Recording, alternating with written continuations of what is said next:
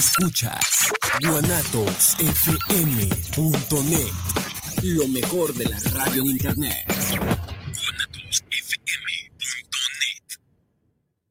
Los comentarios vertidos en este medio de comunicación son de exclusiva responsabilidad de quienes las emiten y no representan necesariamente el pensamiento ni la línea de guanatosfm.net. Semillas JS presenta su programa Luz y Suelo, en donde hablaremos de temas relacionados con el campo y la ciudad. Comenzamos. Muy buenas tardes, este 5 de, octubre.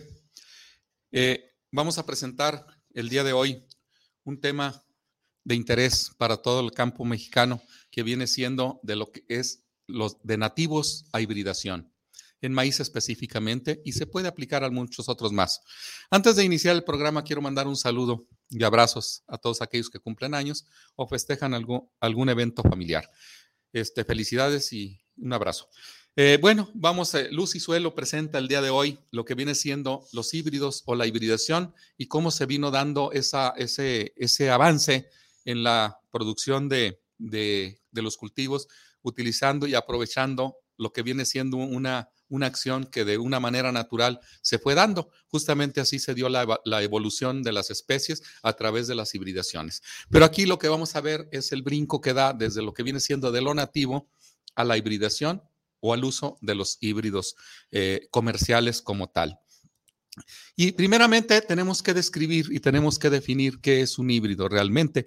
un híbrido pues viene siendo un organismo vivo, ya sea animal o vegetal, que procede de, una, de, cruzas de dos organismos eh, por reproducción asexual y generalmente proviene de especies diferentes. Entonces aquí nosotros vamos a hablar que eh, el híbrido botánicamente hablando, son entre especies. Y el híbrido que nosotros conocemos como desde una manera agronómica, pues es una cruza entre dos eh, líneas o dos variedades o dos especies. si nosotros nos vamos a lo que viene siendo las, eh, eh, la, hibridación por especie, entonces tendríamos que ver, definir una especie y otra. Por ejemplo, en el caso de los, de los maíces, el, el principal cruza que viene siendo es entre, incluso puede ser hasta géneros, no nomás especies, sino de géneros. El género Tripsacum y el género este, Sea. Entonces ahí está, o el teocintle, el teocintle que es el, el, diploperenes, que, es justamente donde provienen esos cruzamientos, pues son géneros diferentes. En el caso de especies, tenemos nosotros otra especie, como es el trigo y el centeno, que provienen prácticamente que se puede hacer una cruza y sale lo que viene siendo el famoso triticali que se conoce y que se comercializa. Entonces esto viene siendo ya las, las hibridaciones. Y cuando hablamos nosotros ya de líneas, de líneas puras, pues puede ser de la misma especie, como es el caso de los maíces que se comercializan, pues son prácticamente híbridos comerciales. Son híbridos de líneas de, la misma, de una misma población, de una misma género, de una misma, de una misma especie. Y podemos hablar así como el híbrido, que es un organismo eh, vivo de reproducción, reproducción sexual, que provienen de plantas eh, prácticamente eh, contrastantes. Entre más contrastante sea la planta, más eh, vigor tiene, mayor este rendimiento o características que pueden ser de interés para nosotros según el objetivo que tengamos que ver en el mejoramiento genético. Sabemos nosotros que se puede eh, generar híbridos a partir de, de, dos líneas en donde nosotros vamos a tener una producción de grano mayor a la de los progenitores, pero no nada más en el aspecto de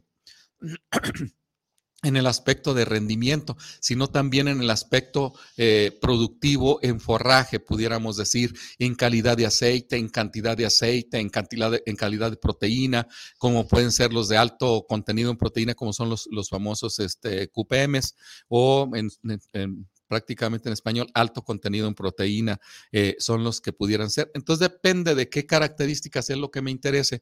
Me interesa, pues prácticamente sobre eso voy a trabajar. Y generalmente es de reproducción sexual, pues obviamente porque es donde se da la recombinación genética. En el caso de, la, reproducción asexual, pues prácticamente es un clon. Ahí definitivamente no participan los gametos masculino y femenino. Y entonces eh, podemos nosotros reproducir a través de poblaciones, a través de razas, a través de subespecies que son distintas o son diferentes y de ahí nosotros podemos producir un híbrido. En el caso de los animales, aquí tenemos nosotros que los animales eh, también se pueden dar los híbridos. Por ejemplo, el híbrido del caballo y el asno, el burro. Eh, prácticamente nosotros tenemos ya una, lo que viene siendo los, las mulas o machos, que viene siendo el producto de la cruza de caballo con, con, mula, perdón, con burra, eh, que se puede dar tanto caballo con burra o burra con caballo. O sea, eh, puede darse el, caso recíproco y ya ahí sigue siendo la mula. Sabemos nosotros que este híbrido es una, una, un, un, híbrido con cierto potencial. La mula es mucho más resistente para carga, para caminar, para tolerar más un poquito más las condiciones ambientales, son más este, rudos lo que son los machos y mulas. Sin embargo, estas son estériles, no pueden reproducirse por sí solas, porque, o sea, por, como, como especie, como tal sino que tiene que seguirse cruzando eh, el caballo con, con, con, burro para tener nosotros la, la mula o el macho. Eh, debido a que hay diferente homología en, en, la cuestión de los cromosomas, eh, de tal forma que ya no se puede generar los gametos productivos porque no hay compatibilidad entre el número de homólogos entre los, los estos eh, cromosomas. Como tal, también tenemos lo que viene siendo la oveja y la cabra la oveja y la cabra, tenemos nosotros un híbrido. Ese híbrido, pues eh, se derivaron los, los famosos borregos peligüey, en donde son menos, que tienen menos lana, se parecen un poquito más a los chivos, a las cabras, y ya tenemos nosotros esa, esa hibridación como tal. Y también tenemos lo que es el perro con el lobo. El perro con el lobo es, eh, son, tienen cierto parentesco y pueden sacarse un híbrido eh, teniendo un perro de buen vigor, buenas características y todo lo demás, así como el cerdo que conocemos nosotros, el puerco tradicional y lo que es el jabalí, han sido algunos de los más conocidos en la historia de los híbridos de una manera natural, eh, no precisamente que son este eh, híbridos que los haya hecho el hombre como tal, sino que se viene la cruza de manera natural. Ahora, eh, ¿por qué se da esa convivencia de reproducción entre, entre animales eh, de diferentes especies? ¿Por qué? Porque incluso la convivencia, para que una, una burro se aparee con un caballo, o bueno, su respectiva hembra macho, eh, se, tiene que convivir y tiene que crecer en ese ámbito. O sea que si ustedes crían un burro, en, lo amamanta una yegua, eh, pues prácticamente va a ver a la yegua como si fuera su, especie y, se familiariza y prácticamente ahí es donde se puede dar el apareamiento. Lo mismo que es un potrillo, si lo amamanta una burra, va a identificar a la burra como parte de su especie y la, y la va a identificar y la va a manejar como si fuera de la misma, de su misma, de su misma especie y es por eso que se da lo que viene siendo la, la el apareamiento y que aparte hay compatibilidad entre los cromosomas de, ambos animales y viene a dar ese producto o F1 de, lo que viene siendo el macho la mula. Y así, así de en el caso de la oveja y la cabra y eh, sucesivamente. En este caso sería, estamos hablando de, de, animales. Cuando nosotros hablamos de plantas, bueno, pues las plantas ya eh, podemos nosotros cruzar en el caso de interespecífico, como les decía yo, el centeno y el trigo para dar origen al triticali. Como viene el sorghum, el sorghum bicolor con el sorghum alepense puede dar otro tipo de, sorgo que es, puede ser forrajero, el sorgo sudán, eh, que puede darse esa, esa combinación. Eh, en este caso, este, también hay muchas, en el caso de las plantas, esas combinaciones que se dan, esas hibridaciones, pues prácticamente tenemos nosotros la, esas hibridaciones puede ver anomalías como puede ser como pueden ser estériles. O sea, precisamente dar una planta, eh, producir, eh, se hace el cruzamiento, da semilla, se tiene una planta nueva, pero esa planta es estéril. Definitivamente no te da fruto, o sea, no te da flores para dar fruto. En ese sentido, aquí nosotros esa hibridación, pues no nos conviene mucho, excepción que sea, eh, que sea, que se pueda reproducir vía vegetativa y de ahí nosotros podamos tener este, una planta híbrida con buenas características y esto puede ser una planta ornamental en donde lo que me interesa simple y sencillamente es la flor, el corte de la flor y no necesariamente para producir semilla y ahí yo la puedo reproducir vegetativamente, ya sea por estolones, por hijuelos, por bulbos, y definitivamente estoy manejando una hibridación, pero que no voy a obtener fruto ni semilla. Puede darse también una malandroesterilidad, de que sea nada más fértil la hembra, más no el macho, o viceversa, ser fértil el macho y no ser fértil la hembra. Todas esas características las puede dar cuando se dan las hibridaciones de forma, de forma natural.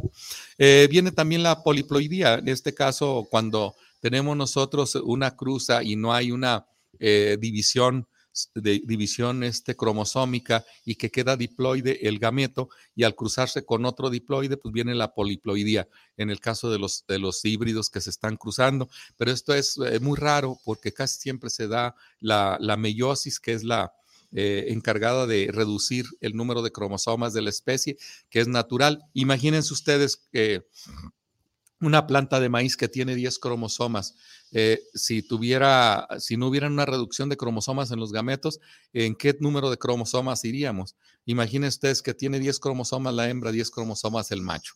La F1 tendría 20 cromosomas. Si cruzamos con otro de 20 cromosomas, tendría 40. Si esos de 40 la cruzamos con otros, tendría 80. Definitivamente estaríamos estaríamos este, multiplicando. Pero no, no sucede así. Eh, el diploide, el que tiene, si el maíz tiene 10 pares de cromosomas, eh, tiene 10, tiene 5 eh, pares de cromosomas, o sea, tiene 10 cromosomas, el gameto masculino lleva 5 cromosomas y el gameto femenino lleva otros 10, otros 5 cromosomas. De tal forma que al momento que se fusiona el gameto masculino y el gameto femenino, pues vamos a tener el número total de cromosomas de la especie. Y es por eso que siempre los gametos van al 50% de, de, gametos para, una vez que se fusionan, hacen la, la, diploidía o el diploide o los dos N que nosotros le llamamos en ese sentido. Y hay ciertas ocasiones que por X o Y no se da la meiosis y se convierte un, un embrión diploide cruzado con un haploide, entonces viene el triploide. Y si se cruza un 2N con 2N, o sea, diploide con diploide, pues viene ya el tetraploide. Y esos son individuos que generalmente eh, no te pueden dar progenie porque ya la homología y todo eso de tanto del número de cromosomas ya no corresponde como para que haya este, ese cruzamiento. Entonces, esta hibridación eh, es, es, el híbrido que conocemos nosotros que proviene de, plantas, de, las plantas. En este caso vamos a hablar del maíz. Eh, esta, este, esta, hibridación es un híbrido que proviene de la descendencia de los padres eh, de diferentes especies o, de, o de la misma especie de diferentes variedades. Pueden producir híbridos entre animales, ya lo hemos dicho, como la mula y todo eso, pero aquí lo más importante es que en el, caso de los, eh, de, los plantas es la heterosis o vigor híbrido que se muestra al, formar esta hibridación. La hibridación no es más de que incrementar los rendimientos, juntar características de una planta buena con otra planta buena. Entonces tenemos características positivas con características positivas. Nosotros vamos a tener un, buen híbrido eh, este, para, para tener nosotros esa, esa esa, eh, esa característica de la heterosis o vigor híbrido. Eh, ¿Cómo se forman realmente los híbridos? ¿Cuál es, la, cuál es el mecanismo? El mecanismo dice, eh, la hibridación en subespecies o variedades hay, dependiendo de, hay variantes que son de una manera natural que se han venido seleccionando a través del tiempo, a través de, las, de los años, a través de los miles de años, cientos de años, se han venido dando cruzamientos de manera natural y como se polinizan libremente, pues se siguen dando recombinaciones genéticas cada vez más, dando nuevos materiales, nuevos tipos, nuevos genotipos que nosotros podemos explotar esa, esa, ese aprovechamiento de ese cruzamiento natural. Esta hibridación natural es cuando un híbrido se cruza eh, solo, en donde no interviene el humano eh, para hacer este tipo de cruza, para hacer este tipo de hibridación. Esa es lo que le viene siendo la hibridación natural evolutiva, cómo va evolucionando y cómo se van dando esas hibridaciones, principalmente en plantas que son de polinización cruzada, que son alógamas, que se polinizan libremente, ya sea con el viento, con los insectos o algún otro polinizador, murciélagos, pájaros, este, eso de manera natural. Pero tenemos la hibridación artificial. La hibridación artificial es cuando los híbridos se logran a partir de mecanismos en donde eh, eh, la persona eh, hace la, lo que viene siendo el cruzamiento artificial. en este caso, este, el cruzamiento artificial en las plantas o puede ser inseminación artificial en, las, en los animales.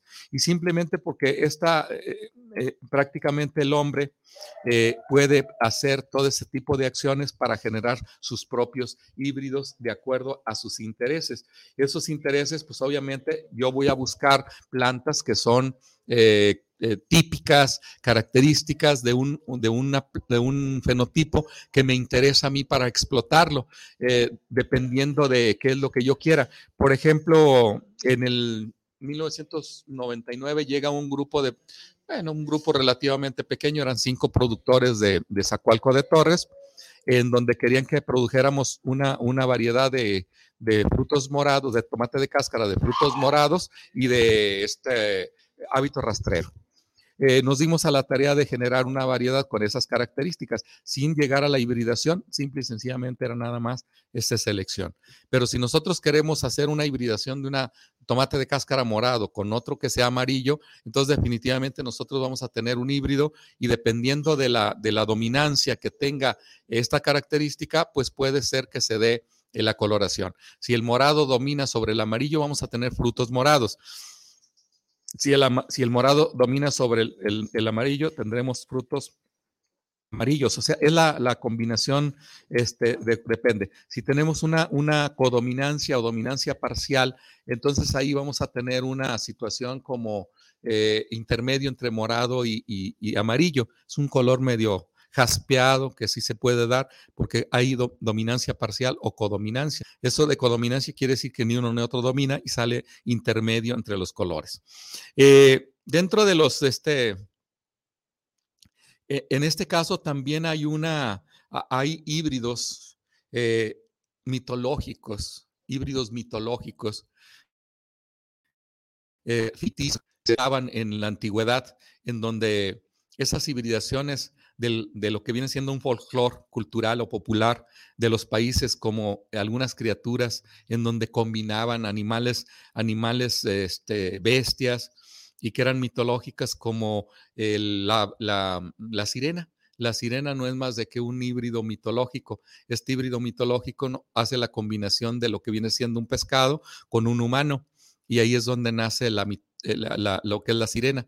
Y este, esta sirena, pues no es más que un híbrido formado mitológicamente hablando. Eh, lo que viene siendo también este, eh, lo que es el caballo alado. Alado, o sea que si es cruzado con un ave, le van a salir alas al caballo. Y ahí tenemos nosotros ese caballo con, alas y tenemos también ya es un híbrido mitológico. tenemos este, algunas otras como puede ser la, cabeza de un humano con el cuerpo de un, de un, animal, de una vaca o de un toro, eh, como puede ser la, cabeza de un puerco o de un cerdo con el, con el cuerpo de un humano. Entonces, estos, todos esos, obviamente, si ustedes lo ven en, en algún lado, no es, son híbridos que se hagan o que se puedan hacer, sino que son este, híbridos mitológicos que hace que el humano haga imagine que si cruzamos este animal con este animal o con un humano, vamos a tener esta característica. Y ya los ponen en esculturas o en dibujos o en caricaturas. Y esto es lo que le llamamos nosotros híbridos mitológicos o híbridos ficticios, eh, que, que son prácticamente existen en las culturas y existen de manera mitológica como lo es, le decíamos, lo más conocido y que todo el mundo sabemos, pues es justamente la, la, la, sirena, ¿no? Este, y ahí vienen mucho más leyendas que le van acomodando que el canto de la sirena y que este, hasta Rigo Tobar por ahí tiene una canción que eh, con, tuvieron un sirenito, ¿no? Y todo eso, también pues todo eso es mitológico, eh, este, este tipo de hibridaciones. Eh, pero bueno, ya manejando toda esta generalidad, entraríamos a un, un, un este, a lo que viene siendo realmente ya a las hibridaciones de maíz y cómo fue trascendiendo lo que viene siendo la hibridación para la producción en, nuestro, en nuestro planeta. En 1908, con la publicación de los estudios de Edward y Est, eh, este, y en 1909, eh, y, este, y Chul, Edgar, Edward en 1909 y Schultz en 1908 iniciaron con estudios del maíz híbrido. Esta primera fase de estudios llegó a, 1925 y los híbridos llegaron con los agricultores de tal forma que a partir del, 1930 ya eran generalizados los híbridos que habían trabajado este, 20 años atrás, lo que vienen siendo los investigadores eh, eh, Edward e-, East y Schultz, que trabajaron con líneas puras para hacer sus híbridos. Pero, sin embargo, vamos a encontrar también más atrás eh, hibridaciones que se hicieron más, este, más aleatorias o con menos investigación, pero tal es el caso que el rendimiento de los cultivos de maíz en Estados Unidos se mantuvo estable desde 1830 hasta 1930. Esto significa que todos los materiales que se sembraban tenían los rendimientos muy parecidos y no hubo un incremento por hectárea en 100 años. Esto debido a que no había un mejoramiento genético como tal, sino nada más era el utilizar las plantas de maíz y sembrarlas y, obtener esa, ese rendimiento. Incluso tampoco hubo mucha tecnología eh, como son sembradoras, como son maquinaria, como son este, algunas técnicas de siembra. Eso llevó a que los rendimientos fueran mucho, muy parecidos. Pero sin embargo, pues después se fue dando lo que viene siendo ya la, desde 1930, que ya fue el uso más extensivo de los, de los, mm, los materiales. Dice, en este caso, ya cuando nosotros hablamos de los años eh, ya más eh, posteriores, hubo un sinfín de investigadores posteriormente a, a, esta teoría de la, de la, hibridación y de la generación de líneas que de una manera ya se hacía eh, genética cuantitativa. ¿Y qué significa la genética cuantitativa? Pues la genética cuantitativa se trata de, de, ver los avances que al momento de hacer yo selección y cruzamiento, cuánto avanzaba cuantitativamente en, en sus caracteres, no nada más en rendimiento, sino en altura de planta, en número de hojas, en el, lo, largo de la hoja, el de la hoja, la, la disposición de la hoja para si es este erecta o si es decumbente o si es, si es horizontal. entonces ya todas esas características se van dando de acuerdo a una, a, una, la genética cuantitativa porque ya se medía, se medían todas esas características y, y la herencia que tenían con respecto a los progenitores, a, sus, a su progenie. Y de ahí se iban adaptando conseguían las mejores variedades y los mejores híbridos de acuerdo a toda esta información que iba generando la genética cuantitativa, eh, ya, ya con números, numéricamente hablando y estadísticamente hablando. Eh, en este caso llega a los años 60 con, una, con un mercado en, de, variedades e híbridos en la producción que este, ya en el 2016 se podía tener hasta 10 toneladas de, este, de rendimiento. Y estamos hablando de media porque eso significa que puede rendir más. Porque hay quien me diga, no, ya para el 2016 yo cosechaba este 14 o 15 toneladas. Sí, estamos hablando de 10 toneladas como media. Entonces significa que sí había, hay, hay más, más rendimientos en este, en este sentido. Entonces aquí tenemos nosotros este, este, esa, esa, e, esa, esa eh, forma. Ahora también quiere señalar que en, el caso de la hibridación eh, hay una, un dato muy curioso. Por allá desde los años 1840 y tantos, 1847, por ahí en, en, una, en, una, en un condado de Estados Unidos, eh, hubo una, un agricultor que sembraba este, que sembraba unos maíces eh, nativos o maíces, eh, eh, sí, maíces que tenían en esa región y los seleccionaba como semilla. resulta que tuvo que vender su rancho y cambiarse a, Illinois, a otro estado. Y cuando llega, prácticamente ve que, que ya este, tenía sembrado la parcela donde él iba a sembrar, ya había sembrado maíz donde él compró o rentó, como haya sido, pero esa parcela tenía ya algo de maíz, pero estaba muy ralo, eh, por lo que optó por sembrar de su maíz, eh, intercalar en los espacios ralos, este, sembró su maíz y coincidentemente este, ahí la floración es simultánea, o sea, hay floración simultánea y se da una hibridación natural. Eh, natural hasta cierto punto porque él no fue, no fue profeso para hacer este híbrido, sino que fue este, accidentalmente. Se cruza y él selecciona su semilla agarrando mazorcas eh, de las más grandes que se dieron ahí, tanto del maíz que había sembrado él como el maíz que estaba sembrado con antelación, eh, este, y viene, eh, selecciona su semilla para el año siguiente. Y sorpresa, que tiene mayor rendimiento, tiene plantas más vigorosas, tiene mazorcas más grandes, con mayor número de hileras, eh, con mayor eh, longitud de mazorca, con el número de hojas este, más vigorosas, eh, la planta más alta. Y entonces empieza a ver que esa cruza que se dio de esa manera accidental funcionaba. Y entonces después lo que hacía él, agarraba los materiales del material que haya nativo con el que llevaba y formaba sus propios híbridos poblacionales o híbridos varietales y tenía su, su, su, su rendimiento mayor que cuando sembrabas un, solo progenitor. Y ese fue una forma de accidentada de generar híbridos de una manera como agricultor. Pero a la par también ya existían este, esas investigaciones que se hicieron posteriormente, derivando líneas, eh, e, este, haciendo líneas puras, y de, esa manera pues ya se podía, se podía este, eh, producir ese, ese, ese híbrido.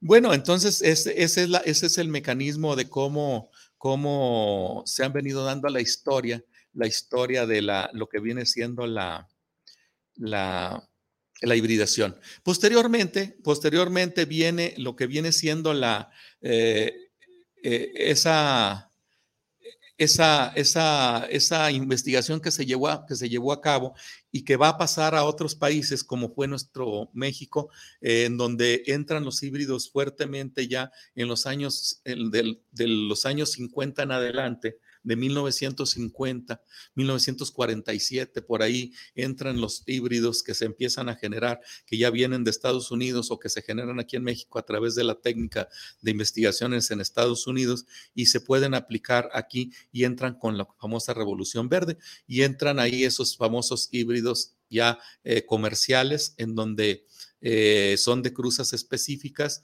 ya aprobadas por su aptitud combinatoria general y específica y entran al mercado nacional este, esos híbridos eh, comerciales como tal.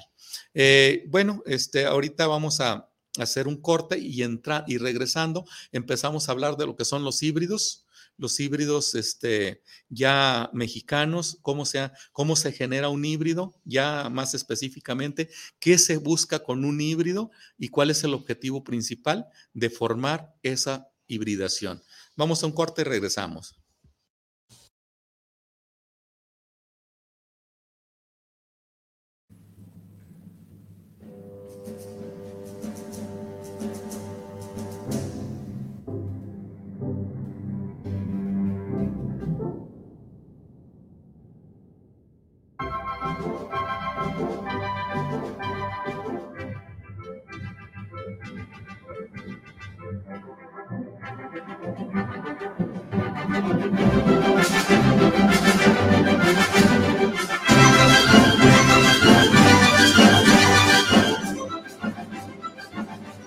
Estás en guanatosfm.net.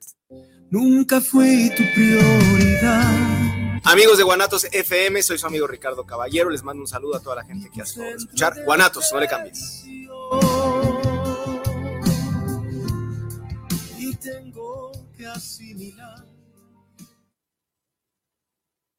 ¿Qué tal? Soy Pepe Gordon. Este domingo hablaremos acerca de la sonrisa de la inteligencia y de la belleza que aparece en lugares inesperados con el poeta Armando Alanís Pulido, conocido como el bardo de las bardas, que hace circular la poesía por las calles. Y también escucharemos la cumbia con sabor a pop latino de la Bermúdez. Nos escuchamos este domingo a las 10 de la noche en la Hora Nacional. Crecer en el conocimiento. Volar con la imaginación. Esta es una producción de RTC de la Secretaría de Gobernación. Thank you. Las mejores guzguerías, ven y saboreala solo en la Guzgue de Guanatos FM. Contamos con hamburguesas de arrachera, hawaiana y de tocino, papas a la francesa, salchipulpos, salchitacos, biónicos, crepas y mucho, mucho más. Estamos ubicados en calle Fermín Riestra, número 1273, entre Pavo y Federalismo. Haz tus pedidos al número 33 33 33 0340. Entrega a domicilio con área limitada o búscanos en Didi Food como la Guzgue de Guanatos FM. ¡Te esperamos!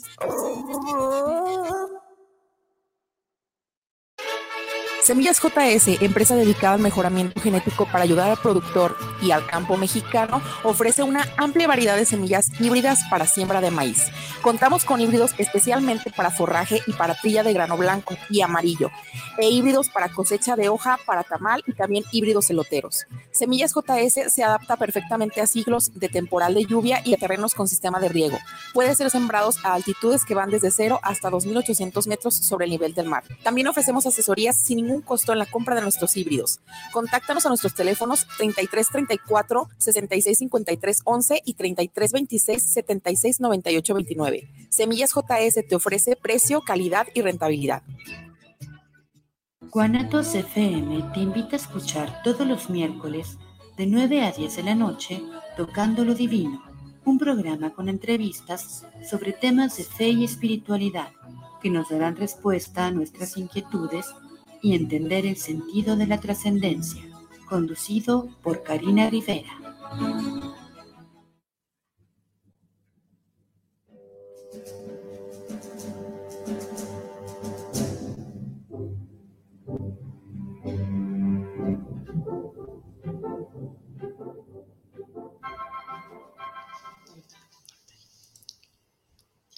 Sí.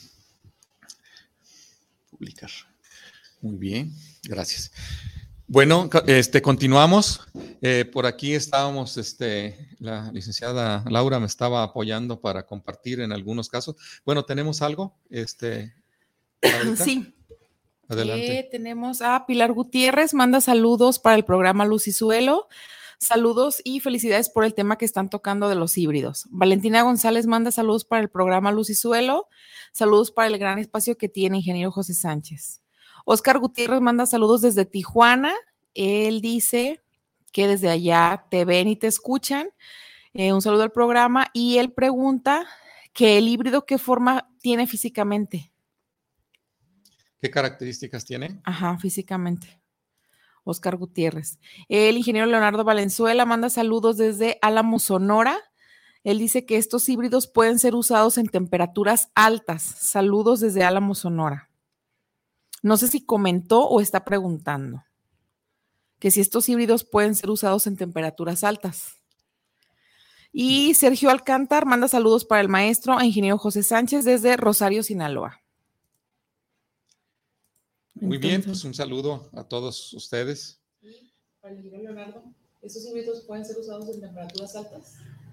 Sí, no, no. Este, estos, ah, sí, en temperaturas altas, sí, porque tenemos para trópicos y para subtrópicos. Y Oscar Gutiérrez pregunta que cómo es ese híbrido físicamente. Bueno, vamos a, vamos a hablar de, de ello. Bueno, este, déjenme checar, aquí tengo problemas para este, compartir, para ver si el, el, el, el, Bueno, miren, este, las preguntas que hacen, un saludo a todos los que nos, nos mandan saludos y todo. Eh, los híbridos que nosotros manejamos, es más, ahorita voy a hablar algo de, de, de ellos, eh, una vez que hable más, un poquito más en generalidades de, de los híbridos como tal, pero les voy a adelantar, eh, tenemos este, híbridos de, color blanco, color amarillo, híbridos tropicales, híbridos subtropicales, y no manejamos para valles altos. O sea que nosotros nos manejamos desde el nivel del mar hasta lo que viene siendo 2.000 metros sobre eh, altura sobre nivel del mar. Esos son los rangos que tenemos para nuestros híbridos y generalmente los híbridos que son subtropicales en otoño, en primavera-verano, en subtropical, los podemos sembrar en zonas tropicales en otoño-invierno.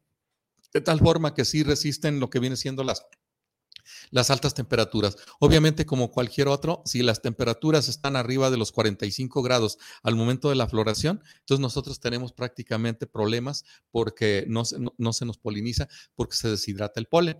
Esa es una de las, unas, es una de las razones por las cuales este, e, es, es, importante que eh, las temperaturas al momento de la floración no, no, vayan más allá de los 40 o 42 grados centígrados como tal.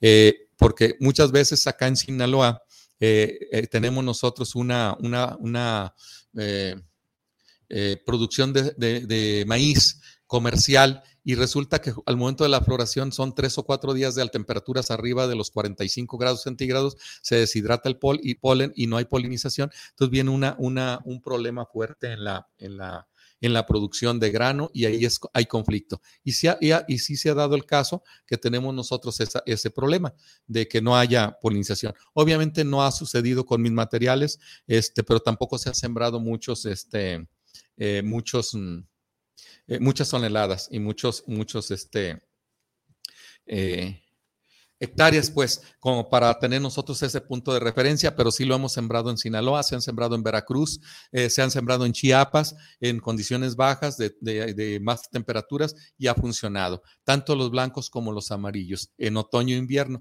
y en primavera, verano se siembran en las partes subtropicales, que va de los mil metros a los dos mil metros.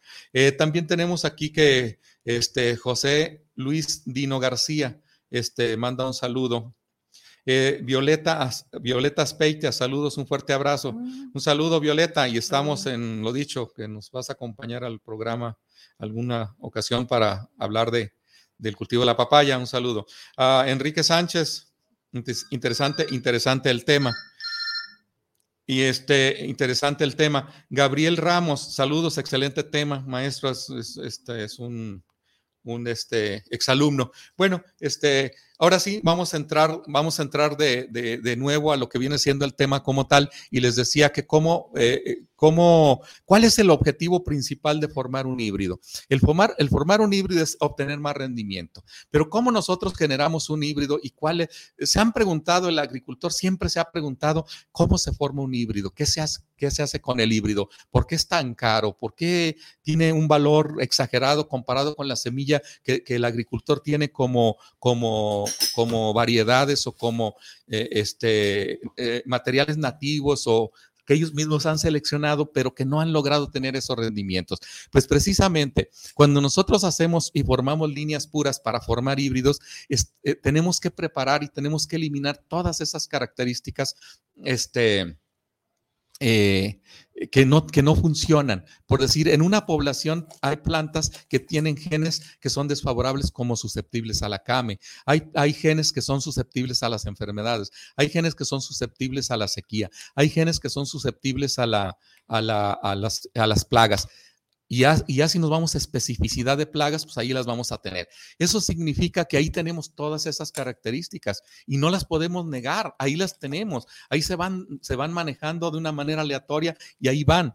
Cuando nosotros queremos formar un híbrido, tenemos que derivar unas líneas y eliminar todas esas características indeseables para tener líneas seleccionadas de alto rendimiento, tolerancia eh, este, a las enfermedades, a las plagas, a la sequía y vamos nosotros depurando.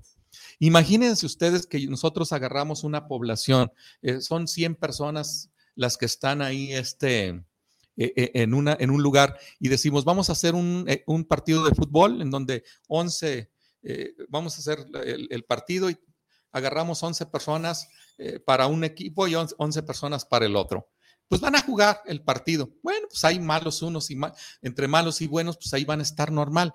Pero ¿qué pasaría si yo dijera, ah, bueno, de esos 100 voy a empezar a seleccionar los mejores, los más buenos? Entonces vamos seleccionando, al final hago los 22 jugadores más buenos para el fútbol, esos son los que van a jugar pues vamos a tener un partido de mucho mejor calidad, porque estamos seleccionando los mejores. Eso es justamente lo que hacemos nosotros los mejoradores, eliminar las características indeseables, indeseables. Pero aquí no podemos nosotros seleccionar en función a que, eh, como en el fútbol, que llegan y ve uno cómo agarra la pelota, cómo la patea, cómo la, cómo la domina, sabemos el, el, jugador, pero en el caso de las plantas las vemos ahí y necesitamos analizar, oye, esta es buena para que no la ataque la plaga, pues entonces ponla en un lugar donde haya plaga y si no la ataca, pues es tolerante. Eh, si este es rendidora y, tenemos nosotros que este material le diste exactamente la misma alimentación y este material es más rendidor que este, ah, bueno, pues este tiene más capacidad de rendimiento que este. Y así vamos seleccionando para tener yo las mejores líneas y obviamente tener mis mejores híbridos comerciales. Y esa es una de las cosas que se viene dando en el mejoramiento genético de los de, cualquier de cualquier especie. Trátese de calabaza, trátese de maíz, trátese de trigo, trátese de frijol, eh, de cualquier especie que quieran ustedes trabajar. El hacer híbridos justamente es mejorar la calidad de rendimiento y de otros factores que agronómicamente nos favorece eh, eh, en ese sentido. Entonces, esa es la, esa es la, razón. E, ese es uno de los, los, objetivos principales de hacer un híbrido. Ahora también tenemos nosotros lo que viene siendo el idiotipo el híbrido idiotipo, así como decíamos nosotros que tenemos capacidad de hacer un híbrido mitológico, imaginándolo, también los híbridos que hacemos del maíz también es, es, es, pura imaginación. Eh, yo a veces estoy dormido, me despierto a las 3 de la mañana y estoy pensando en mis híbridos que estoy haciendo y me imagino que si yo combino un híbrido una línea con estas características, eh, con estas otras y otra línea con estas otras características, voy a combinar todo lo que yo quiero y, hacerlo en un mismo individuo, pues ese es mi idiotipo, ese es mi híbrido idea, el que yo estoy ideando en mi mente y que considero que así va a ser. Pero al momento de cruzar, hacer la cruza, como es aleatoria, la, recombinación de los, cromosomas y de los genes, entonces este, este híbrido prácticamente pues va a ser aleatorio.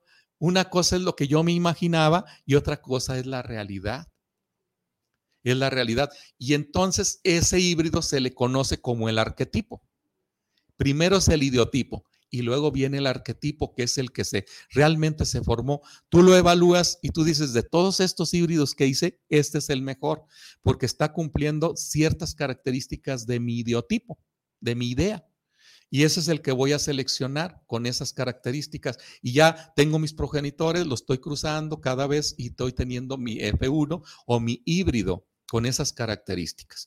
Y muchas de las ocasiones hay híbridos que saca uno este, al mercado que ni siquiera se los imaginó sino que se hicieron las combinaciones, aparecieron características fenotípicas eh, favorables y, que ya fueron este, los que andas sacando en el mercado y ni siquiera te imaginaste ese híbrido. No te lo imaginaste, sino que apareció al momento de la recombinación genética. Y ese es, este es justamente la, eh, lo que viene siendo en esta el objetivo de formar híbridos. Bueno, entonces en este sentido, este, ese, esa es la, acción de, formar nuestros híbridos. Pero también quiero señalar que, que eh, a la par de, de todas esas líneas que se van generando, se tienen que generar cientos de líneas, cientos de líneas, autofecundando plantas, autofecundando. Autofecundando quiere decir que agarra polen de su misma planta y los lleva uno a los cabellitos o al gilote o al estigma para que se haga la, autofecundación y depurando. Eso se lleva años y años. Quiero señalar que en la empresa de Semillas JS eh, empezamos a trabajar con mejoramiento genético desde 1993. En 1993 empezamos a, formar nosotros, eh, a derivar líneas de, materiales, eh, entre materiales comerciales y entre materiales nativos, eh, materiales, materiales nativos, materiales criollos y materiales comerciales, empezamos a derivar líneas, conjuntamente con algunos alumnos inquietos, como fue Fidel, Fidel Ortiz, este, un gran amigo que trabaja actualmente en el ingenio de Tala. Un saludo a Fidel Ortiz, que fue uno de los, vamos a decir que eh, apoyó fuertemente para la derivación de líneas desde 1993 y fue hasta 1999, cuando empezamos a sacar las primeras líneas. O sea, significa que nos llevó seis años el generar las primeras líneas para tener los primeros híbridos. Y fue hasta en el 2006 cuando empezamos ya a reproducir lo que viene siendo Semillas JS. En el 2006 nace ya como una empresa formal eh, y, de ahí fue, imagínense, fueron prácticamente muchos años, más de 10 años de, mucha investigación. Eh, son alrededor de 14 años de mucha investigación este, para tener una gran cantidad de líneas y bien probadas de las cruzas para llegar a la actualidad a los materiales que hoy tenemos. Eh, posteriormente hemos eh, tenido la, el apoyo fuerte de lo que viene siendo el CIMIT, el Centro Internacional de en donde son eh, mucha experiencia de investigadores de corte internacional. Eh, tenemos también al INIFAP, que es un organismo nacional, y, con investigadores también de índole internacional, porque también trascienden fronteras, eh, en este caso por sus investigaciones que hacen, por los materiales que han generado. Este, eh, lo que viene siendo el Instituto Mexicano del Maíz, que se encuentra en la Universidad Autónoma Agraria Antonio Narro, en donde han generado materiales como son los braquíticos, los maíces enanos, y que eh, sirven de base para algunos híbridos que traigo actualmente o que voy a sacar actualmente ya utilizando la, lo que son el braquitismo o las plantas enanas de porte bajo para bajar altura, evitar acames y, y mayor fortaleza en el tallo y de buen rendimiento. Entonces, como pueden ver, prácticamente se, hace mucho trabajo, se hace mucha investigación, se hace mucho, mucha labor eh, de todo para llegar a obtener un buenos, buenos híbridos. Eh, y para sostener un híbrido tienes que hacer cientos de cruzas. Es más, las empresas grandes, transnacionales, hacen miles de cruzas. Nosotros como empresa pequeña hacemos cientos de cruzas para generar un híbrido, para obtener un híbrido de alta calidad.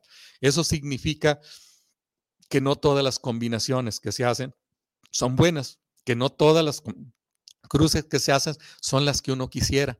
¿Por qué? Porque es aleatorio. No está dirigido. Nosotros seleccionamos este, eh, líneas puras de mejor calidad, pero al momento que nosotros las cruzamos, al momento que se hace una, una este, se eh, mezcla un gen con otro, un alelo con otro, ese alelo con otro, al, unirse este alelo con, de la hembra con el alelo del macho, eh, vamos a tener a lo mejor una respuesta negativa. Y lo que nosotros pensábamos que si iba a ser de más alto rendimiento fue de menor rendimiento. A lo mejor íbamos a pensar que iba a ser más tolerante a la CAME, fue más susceptible a la CAME, por la combinación genética que se hace al respecto. Pero, este, pero curiosamente y afortunadamente, a pesar de que son aleatorios, una vez que se hace la cruza de una línea con otra línea, ese, ese cruzamiento aleatorio es el mismo que yo puedo generar para volverlos a producir, porque imagínense que tuviéramos una, una línea, la línea A y la línea B, se, se, cruzan y se hacen aleatorizados los, los, las cruzas. Tendremos una respuesta. Eh, para el siguiente se hace aleatorizado, pero esa aleatorización es exactamente igual que la que se hizo en esta cruza. Ya si nosotros cruzamos este material con otro, entonces viene otra aleatorización. Si nosotros tuviéramos aquí el, el mapa eh, de genes y dijéramos, estos son los genes que son los que me dan este genotipo, entonces yo voy a cruzar este con este, este con este, este con este, este con este, y hago mi híbrido. Si, si pudiéramos hacer eso, perfecto porque ya estaríamos haciendo un híbrido. Cada híbrido que saques, pues va a ser un híbrido de alto rendimiento con características que tú quieres. Pero como tú lo, polinizas y este se hace aleatorio, pues definitivamente ya no es como tú quisieras, sino es como se hacen, se hace. Pero afortunadamente, eh, una vez que se hace esta cruza, se mantiene, se mantiene para las siguientes, este, para las siguientes generaciones. Y eso es lo bueno. E, entonces, e, era lo que les decía. Este, eh, lo que les decía, eh, pues que tenían, perdón por la interrupción, en este caso, eh, esos trabajos. Ahora, bien, ¿qué nosotros tenemos con estos? entonces, ¿Qué tenemos de híbridos en, semillas JS que tenemos de alto rendimiento? Que hemos logrado hacer cruzas de un material y otro. tengo los materiales, los híbridos, que es el 369, el, híbrido JS369 es un híbrido subtropical y tropical que se puede desarrollar desde nivel del mar hasta los 2.000 metros sobre nivel del mar y es un híbrido trilineal. Son, diez, son tres líneas las que están participando. Estas tres líneas es una línea tropical con dos subtropicales. Entonces, como tiene material tropical y subtropical, se adapta a las mismas a estas condiciones. Y es un, y es un híbrido eh, trilineal. Con esas tres líneas le da cierto amortiguamiento al material, a diferencia de las empresas que están con un híbrido simple, nada más traen dos líneas que son de alto rendimiento, pero que tienen menos amortiguamiento para las condiciones climáticas por ser menos material. Entre más líneas tú le involucres a un material, tienes más posibilidad de resistir a condiciones adversas o a condiciones diversas, como es nuestro, nuestro clima. Eh, y entonces nosotros, la empresa, la empresa piensa mucho en el agricultor mexicano, que el agricultor mexicano hay diversificación, eh, no nada más en el aspecto de clima, sino en el aspecto cultural y en el aspecto económico. Podemos tener nosotros un productor, eh, un agricultor de, con alta tecnología, con sembradoras de precisión, con eh, en sí con nutrición balanceada, con fertirriego, con todo, así como podemos tener nosotros un agricultor que siembra acoa, acoa y a tapapié.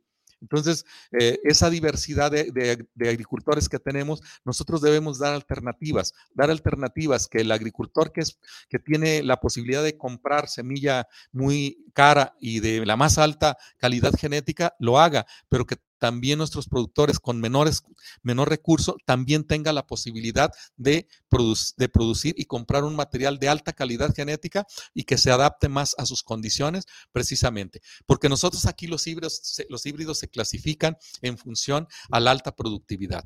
Si nosotros tenemos una, una agricultura muy tecnificada, tenemos que utilizar híbridos simples de dos líneas. Si nosotros tenemos una, una agricultura de, buen, de temporalera, pero de buen temporal, podemos utilizar híbridos trilineales. Si nosotros tenemos una agricultura este, en donde este temporal y raquítico eh, temporal, que no llueve bastante, que nuestra tecnología está trazadona, que utilizamos todavía este, maquinaria con sembradoras de hace este, 20 o 30 años, pues definitivamente nosotros tenemos que utilizar híbridos dobles, híbridos varietales o variedades sintéticas. Entonces, aquí tiene mucho que ver también el agricultor que se va a comprar la semilla.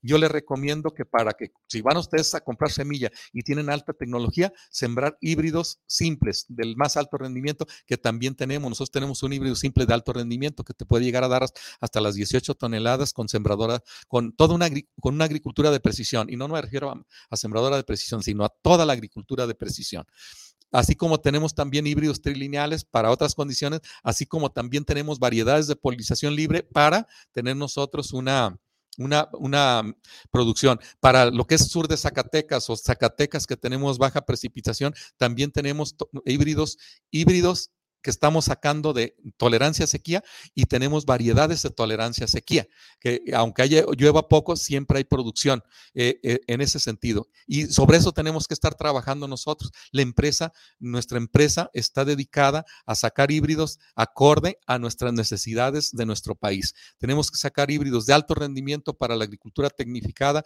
híbridos de término medio para la agricultura eh, semi-tecnificada y híbridos para todas e híbridos para todas aquellas condiciones que son drásticas o que son no muy favorables y que nuestro productor no tiene esa capacidad económica para híbridos de alto rendimiento o eh, o que definitivamente ahí no le van a dar alto rendimiento por las condiciones y ahí es donde nosotros también tenemos que enfocar nuestras baterías hacer hibridaciones con esas características.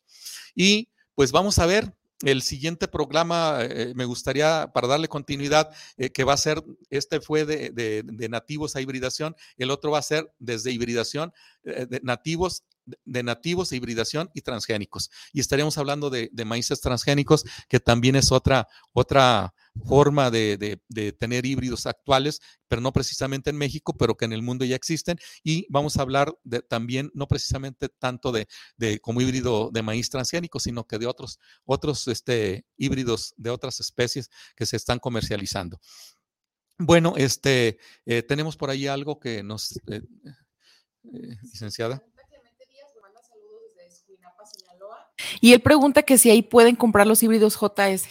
¿En, en Escuinapa? Ajá, Sinaloa. Sinaloa, sí, pues es que, si no me equivoco, Escuinapa es al sur de Sinaloa ya cerca, bueno, nosotros tenemos ahí, no tenemos precisamente distribuidor en Sinaloa, pero sí podemos entregar y ahí en Acaponeta, Nayarit sí tenemos, en ahí en, la que es, Acaponeta y, Tecuala, pero de todos modos, con el simple hecho, eh, si entran a la página de, o a la de Facebook, van a encontrar ahí los contactos y nosotros podemos este, darle respuesta, ya sea mandando la semilla, llevándoselas o todo eso para probar y este, ver que sí funcionan los materiales en toda esa zona, porque ya se han sembrado en esa región o, en, o, el, al norte de Nayarit y están funcionando muy bien.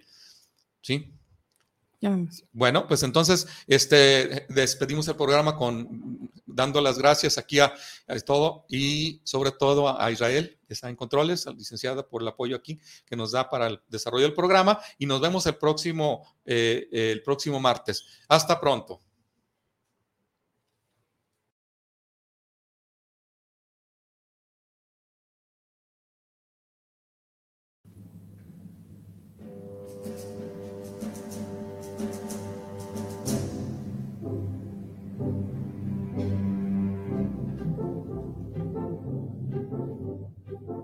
Este fue su programa Luz y Suelo, donde usted aprendió lo mejor de lo que ocurre en el campo y la ciudad. Los esperamos la próxima semana por, esta, estación.